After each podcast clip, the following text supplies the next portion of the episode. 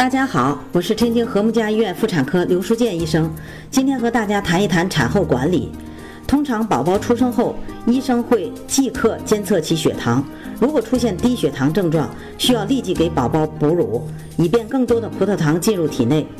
但是如果母亲不能开始哺乳，那就需要直接给宝宝口服或输注葡萄糖。另外，宝宝需要进行密切的监测，并且对于可能发生的情况进行治疗。妊娠期糖尿病孕妇分娩后并不影响母乳喂养，我们鼓励母乳喂养，这样宝宝可以得到良好的营养供给。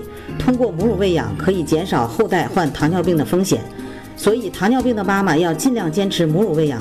但这时妈妈通常会感到食欲大增，但切忌大吃大喝。另外一方面，也不能为了减肥而过分的控制饮食。应该等到停止母乳喂养，或者说是宝宝可以断奶吃固体食物以后，再开始减肥。